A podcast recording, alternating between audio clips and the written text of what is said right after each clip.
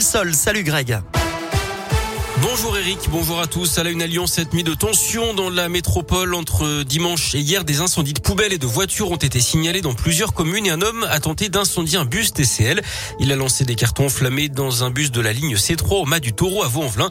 Par chance, les cartons ont pu être sortis avant que le feu ne se propage au reste du véhicule. L'incendiaire a ensuite été pris à partie et passé à tabac par un voyageur.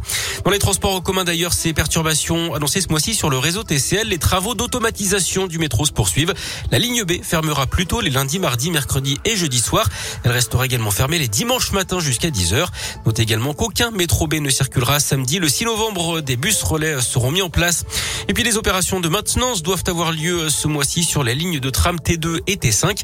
Conséquence, le T5 sera à l'arrêt complet aujourd'hui et demain. Le T2 circulera entre en deux parties. On vous a mis le détail hein, des perturbations sur radioscoop.com.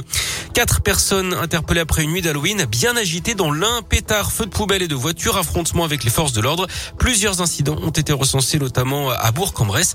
D'après le progrès, les quatre individus placés en garde à vue sont suspectés d'avoir voulu mettre le feu au sas d'entrée de la médiathèque. Du foot avec de la Ligue des Champions. Ce soir, Lille se déplace sur la pelouse du FC Séville à partir de 21h. Et puis la météo avec des éclaircies attendues ce matin dans l'agglomération lyonnaise. Il fera 10 à 12 degrés en moyenne. En revanche, retour de la grisaille et de la pluie cet après-midi à Lyon avec 14 degrés des rafales de vent attendues jusqu'à 45 km heure.